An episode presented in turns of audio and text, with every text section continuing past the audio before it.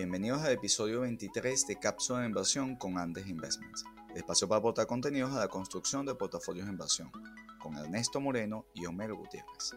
Hoy analizamos la segunda parte de las implicaciones de las elecciones de Estados Unidos, el efecto en el mercado de valores y la economía de una posible barrida demócrata el próximo 3 de noviembre. Las opiniones expresadas son individuales y no constituyen recomendación de inversión o venta de productos. Consulta a su asesor de inversión antes de invertir. Hola Homero, ¿cómo estás? Hola Ernesto, muy bien, ¿y tú? Listo para la segunda ronda de debate de las implicaciones de las elecciones en Estados Unidos en el mercado de valores. Sí, en el mercado de valores y en la economía en su conjunto, ¿no? Así es, tal como comentamos la semana pasada, en nuestro último podcast sobre este tema, eh, bueno, de S&P, los mercados tuvieron la peor semana desde marzo. En ajuste, en algo que habíamos comentado, era bien factible, porque la incertidumbre destruye valor. Sí. Y aunque pueda pensarse que el mercado estaría descontando un eventual triunfo de Biden, eh, como señalan eh, el profesor Alan Lichman o el historiador Neil Ferguson, el historiador británico, eh, yo creo que lo que más está afectando el valor del mercado en esta semana que, acaba de culminar es la incertidumbre, ¿no?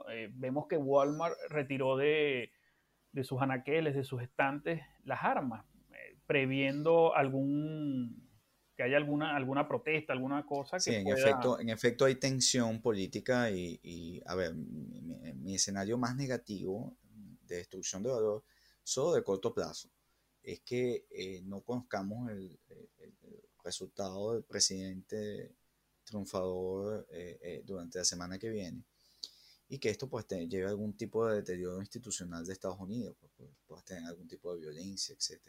Sin embargo, eh, a ver, yo creo que el, escenario, como había comentado en la, primera parte de este podcast, eh, va a estar bastante más cerrado que señalan las encuestas. De hecho, eh, ha habido un cierre en los números en general de, buena parte de las encuestas del presidente Trump cerrando brecha frente a, al ex vicepresidente Biden, ¿no? en los swing states, que es donde cuentan por, el esquema de, de, la elección. Entonces, sin embargo, más allá de eso, quería enfocarme en mi, planteamiento en este podcast, Homero.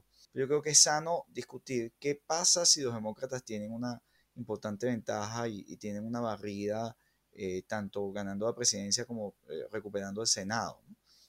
Entonces, independientemente de la probabilidad de, de, de, este evento, que insisto, en mi opinión ha bajado en las últimas, los últimos días, las últimas semanas, eh, este es un resultado que es, digamos, más distinto del status quo actual.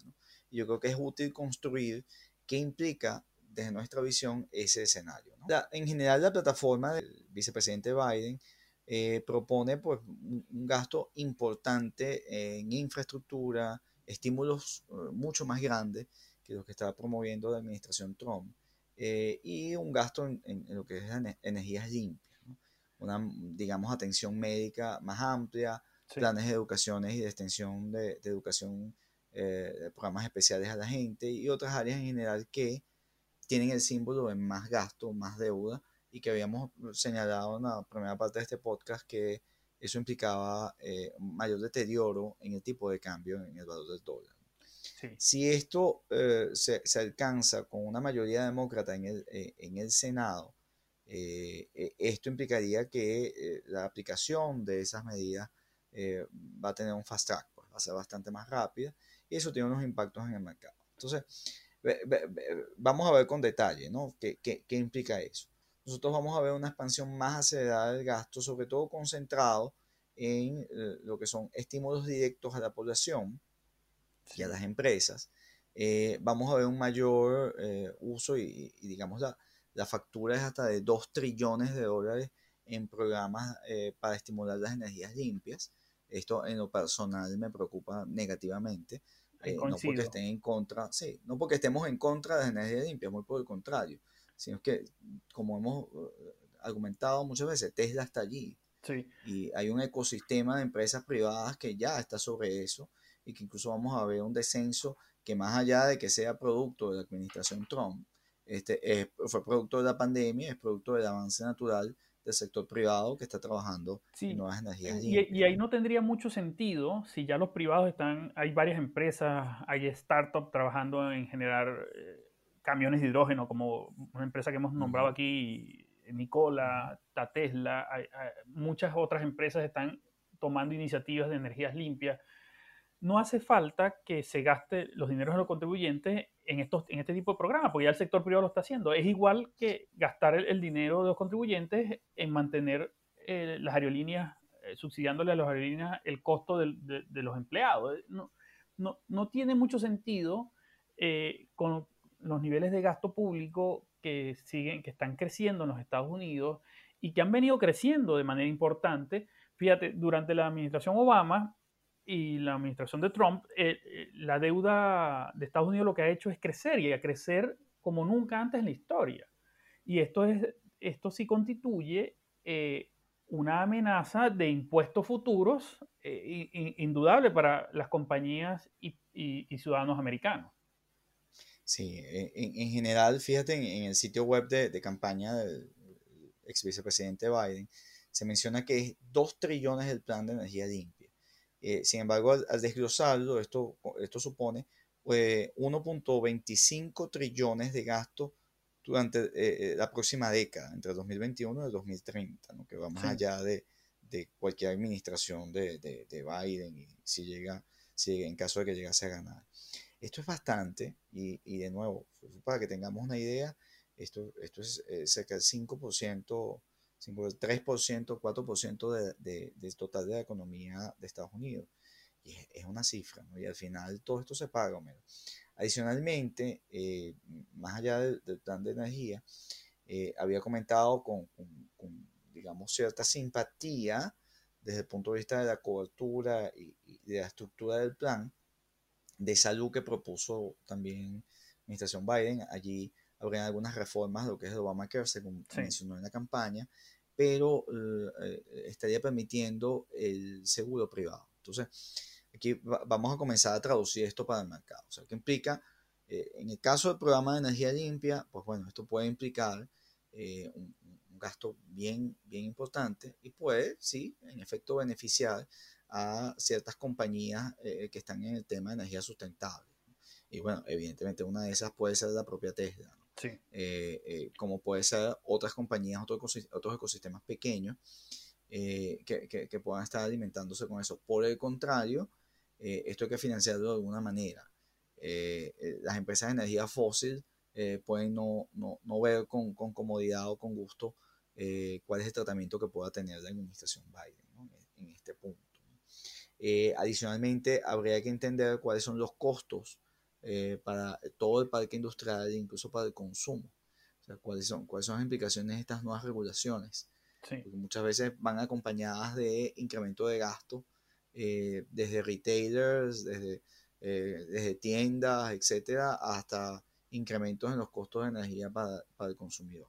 Sí, y ahí es, un buen punto, Ernesto, y ahí es un buen punto eh, comentar que eh, esos programas de energías limpias, al final, eh, como tú bien comentas, puede llevar a incrementos de gastos, de costos para el consumidor americano, lo que va, paradójicamente va a reducir el ingreso disponible que van a tener los americanos para gastar en otras cosas. Entonces, ese, ese estímulo que por muy buenas intenciones ambientales que tenga, a lo mejor se puede convertir en un crecimiento más lento de la economía de otros sectores, ¿no?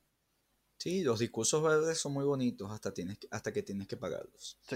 Eh, en, el tema, en el tema de salud, eh, ahí es, bien, complejo entenderlo. Nosotros ya habíamos ubicado que todo ese tema de biotecnología, eh, que en este momento tiene altas inversiones en, investigación y desarrollo, puede verse beneficiado de, de, un plan un poco más ordenado en la asistencia y de amplitud en la cobertura de asistencia médica para la población en Estados Unidos no así empresas farmacéuticas o empresas aseguradoras, que sin duda eh, eh, tendrían eh, afectado, pueden estar afectados su margen operativo de cada esta reforma en el caso de, que ganasen los demócratas. En el caso de ganarse el presidente Trump, bueno, no, no, no, no hay plan, pues, el status quo actual eh, si gana el, vicepresidente Biden, tendremos, dentro del mismo sector salud, tendremos ganadores, ¿no? Que serían eh, equipos médicos, todo lo que conlleva a un sistema de salud provisto por, o apoyado o financiado parcialmente por, por el gobierno. Que recordemos que Estados Unidos es el único país eh, de la OCDE, por nombrar un grupo, que no tiene un sistema de salud público amplio como los que usualmente están en Europa y Canadá. Pero es, favorecer eso muy probablemente va a, tener repercusiones negativas sobre las farmacéuticas en los márgenes de rentabilidad. Eh, bueno, muy, importante, Homero. Ya, ya de una vez, una data que, que, sale de la Oficina de Presupuesto del Congreso de Estados Unidos, ellos están colocando que a partir del año 2022 van a tener un incremento en el déficit solo por el área de salud equivalente a un punto del PIB, que se, se mantiene hasta el 2030. Entonces, e, esto de alguna manera es una factura que ¿quién va a recoger? Va a recoger equipos médicos, va a recoger evidentemente biotecnología en términos de fondos que puedan usar para, para investigación y desarrollo o el uso de nuevas aplicaciones eh, de, biotecnológicas eh, que mejoren pues, el tratamiento de pacientes, etc. O sea, este es un buen campo, eh, un punto más del PIB en el déficit para salud implica oportunidad de venta, pero no para la farmacéutica. Porque en este caso, como sabemos, 90% de de, beneficios de las farmacéuticas provienen de Estados Unidos, estarían sujetos a eh, un mayor escrutinio en la rentabilidad y en, el, en, cuál es la explotación de las patentes que hoy día tienen. Esas son las amenazas. Eh, que de hecho hasta el propio presidente Trump en, en, en, la campaña de 2016 se refirió muchas veces a esto, a, a, eh, reducir el margen de la farmacéutica y bueno, al final esto no, no, no se materializó del todo. Pero es una buena noticia para ese sector, ¿no? Sí, ahí para cerrar el tema de este de, salud, eh, lo que tendríamos que ver eh, básicamente que luego de, la, luego de la pandemia va a haber muchos recursos, muchas inversiones del sector privado, independientemente de los planes y estímulos del, del sector público, que van a estar dirigidos naturalmente al sistema de salud. Recordemos que la gripe española de principios del siglo XX fue lo que creó todos los sistemas, de, dio pie para el crecimiento y creación de todos los sistemas de salud tal cual como lo conocemos hoy. Muy probablemente esta pandemia, independientemente, como te dije, de, del plan de Biden o de Trump, de esto, va a llevar a, a cuantas inversiones privadas en el sector de biotecnología, de secuenciación del, del ADN, del, genoma humano, para, en, este sector. O sea que también gastar dinero público en este sector cuando existe un impulso natural del sector privado y cuando esa inversión en el sector privado también sería un poco mm, cuestionable porque vamos a, reducir nuevamente con impuestos o peor aún con deuda eh, el, el, ingreso disponible de, los Estados Unidos, de, de los hogares. Adicionalmente, Homero, eh, la Oficina del Congreso de Presupuesto eh, incorpora un 0,70% de, del PIB adicional en educación. Y esto abre la puerta, en, desde mi visión, a dispositivos, a, eh, digamos, clases en línea, por este tema del distanciamiento social. Y es una buena oportunidad, evidentemente, para todo el mercado de software y, y las grandes tecnológicas, independientemente de que tenemos preocupaciones en neto por las regulaciones y, digamos, reducción de, de ventajas impositivas que pueden tener las grandes tecnológicas bajo una administración demócrata, por el otro lado vamos a ver gasto que va a ir de nuevo a las grandes empresas, traducido en software, nube, equipos, etc. Sí, todos los dispositivos que permitan que los estudiantes, no importa dónde estén, y, eh, puedan acceder a, a, un sistema de educación, ¿no? Sí.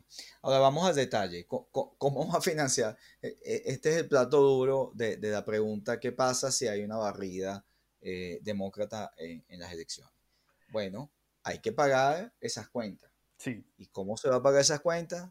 Con más impuestos. Sí. Independientemente que incluso nuestra opinión había sido que eh, no, vemos un incremento de impuestos hasta el 2022, la misma oficina, la misma fuente que, he citado, que es la Oficina de, Presupuesto del Congreso, comienza a observar a partir del 2022 o comienza a incorporar en la ecuación presupuestaria un incremento eh, de impuestos, tanto corporativo como el impuesto individual.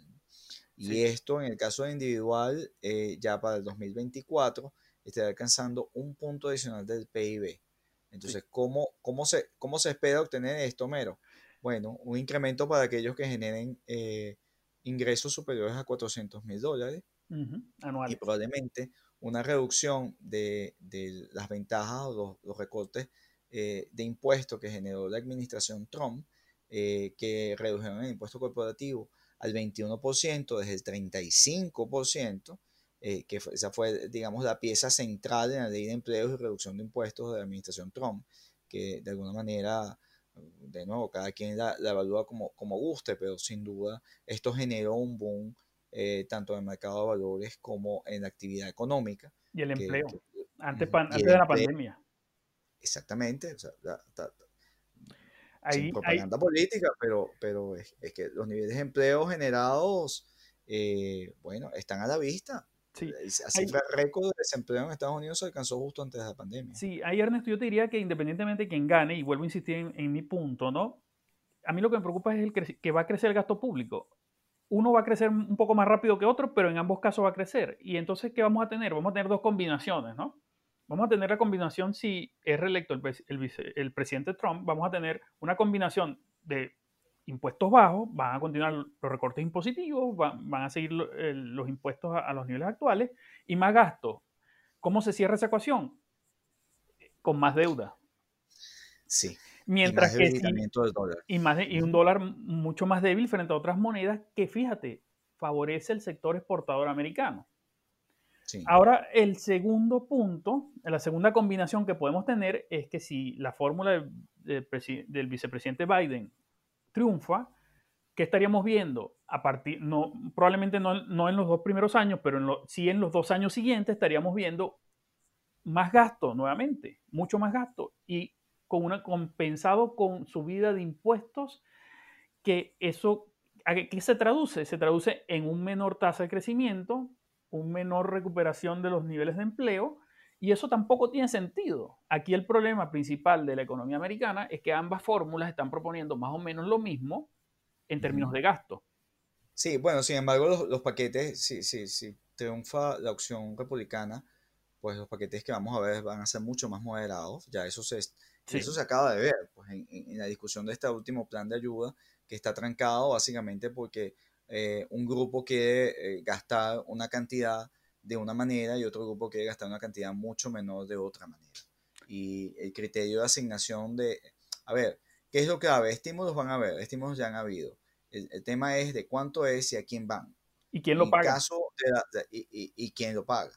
Entonces, en el caso de, eh, de, de, una barrida de los demócratas, pues vas a tener más gasto en en, los planes de energía, en planes de salud, en planes educativos, ciertamente, eh, sin, hacer alusión a la calidad de ese gasto, y eso se va a pagar con más impuestos, y eso va a repercutir, y más impuestos y más deuda, eso va a repercutir en un dólar más débil y en unas compañías con menos incentivos a invertir. Sí. Eso, eso es lo que te ocurre. Claro, en el otro lado, es importante, más allá del tema de que logres controlar la pandemia, no hay un plan de salud, porque, o sea, presidente Trump, yo no conozco un plan de salud de, de administración Trump, eso no es un tema que, que, pueda ser resuelto, vas a mantener los impuestos bajos, eh, vas a tener menos estímulos y, eh, digamos, esto es el ¿no? que, tenemos hoy día. Claro, ahí hay otro punto también que si eh, el, el, triunfo del vicepresidente Biden va a llevar a una normalización de las relaciones con China, o no normalización, sino estabilización de las relaciones con China, y, eso puede traer unas ventajas para todas las empresas, como comentamos en el podcast anterior, de las empresas que tienen sus instalaciones en China y de ahí exportan a, Estados Unidos y producen para China. Ahí van a tener una ventaja todas las empresas que usted encuentre que tienen parte importante de su producción en China. El vicepresidente Biden va, esas empresas con un triunfo del vicepresidente Biden van a tener ventaja. Te compro, que, te compro que es un mecanismo de estabilización o compensación para las empresas. Si gana el, el, presidente Trump, estaríamos viendo eh, ciertas medidas proteccionistas, no solo, contra China, no solo con, contra China, sino contra otros países, con la idea de que las empresas repatrien parte de su producción y, su, y, su, y, su, y sus fábricas a los Estados Unidos, lo cual tampoco tiene mucho sentido, porque eh, los americanos terminarán pagando bienes a un costo mucho mayor. Y aquí quiero excluir el tema de Huawei y el 5G, porque ya eso es un tema de seguridad nacional, de manejo de la data, que como tú bien comentaste en un podcast anterior, es el principal insumo de economía de aquí hacia adelante. Pero quitando el tema de la data y del 5G, eh, los aranceles eh, y, ese, y ese aspiración de Trump de, de volver las fábricas a los Estados Unidos no se va a repercutir en empleo, porque al final las fábricas lo que estarían es apostando por la tecnología, ¿no? Y entonces estarías automatizando una mayor cantidad, reemplazando trabajadores por robots.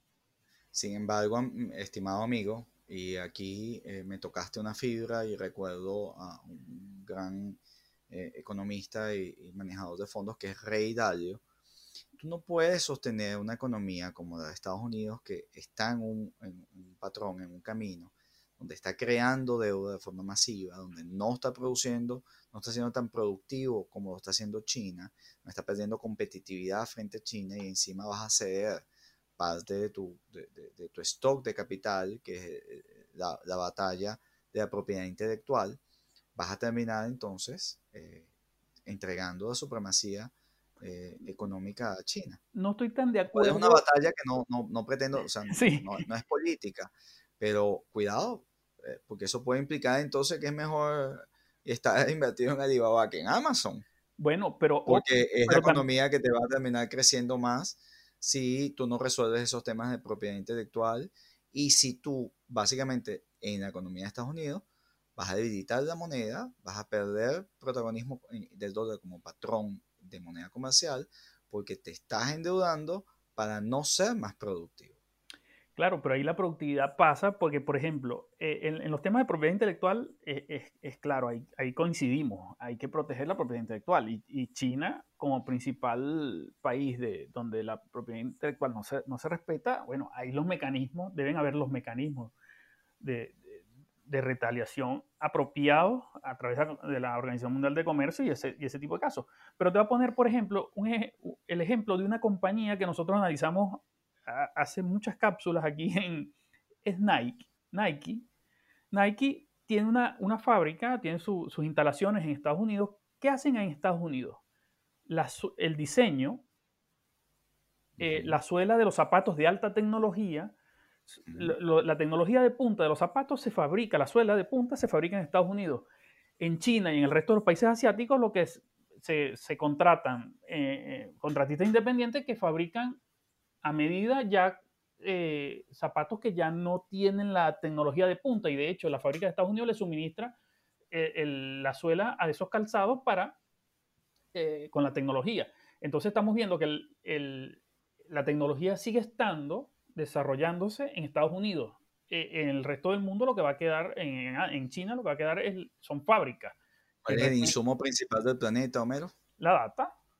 Exacto quién tiene control en este momento de data y quién está creando o, creciendo más aceleradamente por la inteligencia artificial y el, deep learning, quién está generando más data, más crecimiento y más conocimiento. Claro, pero eso no, eh, eso no, lo Por su población, por su sistema político, este, y, o sea, su mercado es mucho más grande. Claro, pero eso no lo resuelve colocándole aranceles a cuatro o cinco productos provenientes de China pero lo resuelves tratando de lograr un acuerdo comercial que respete propiedad intelectual y lo que es el valor inicial, el endowment inicial de cada economía.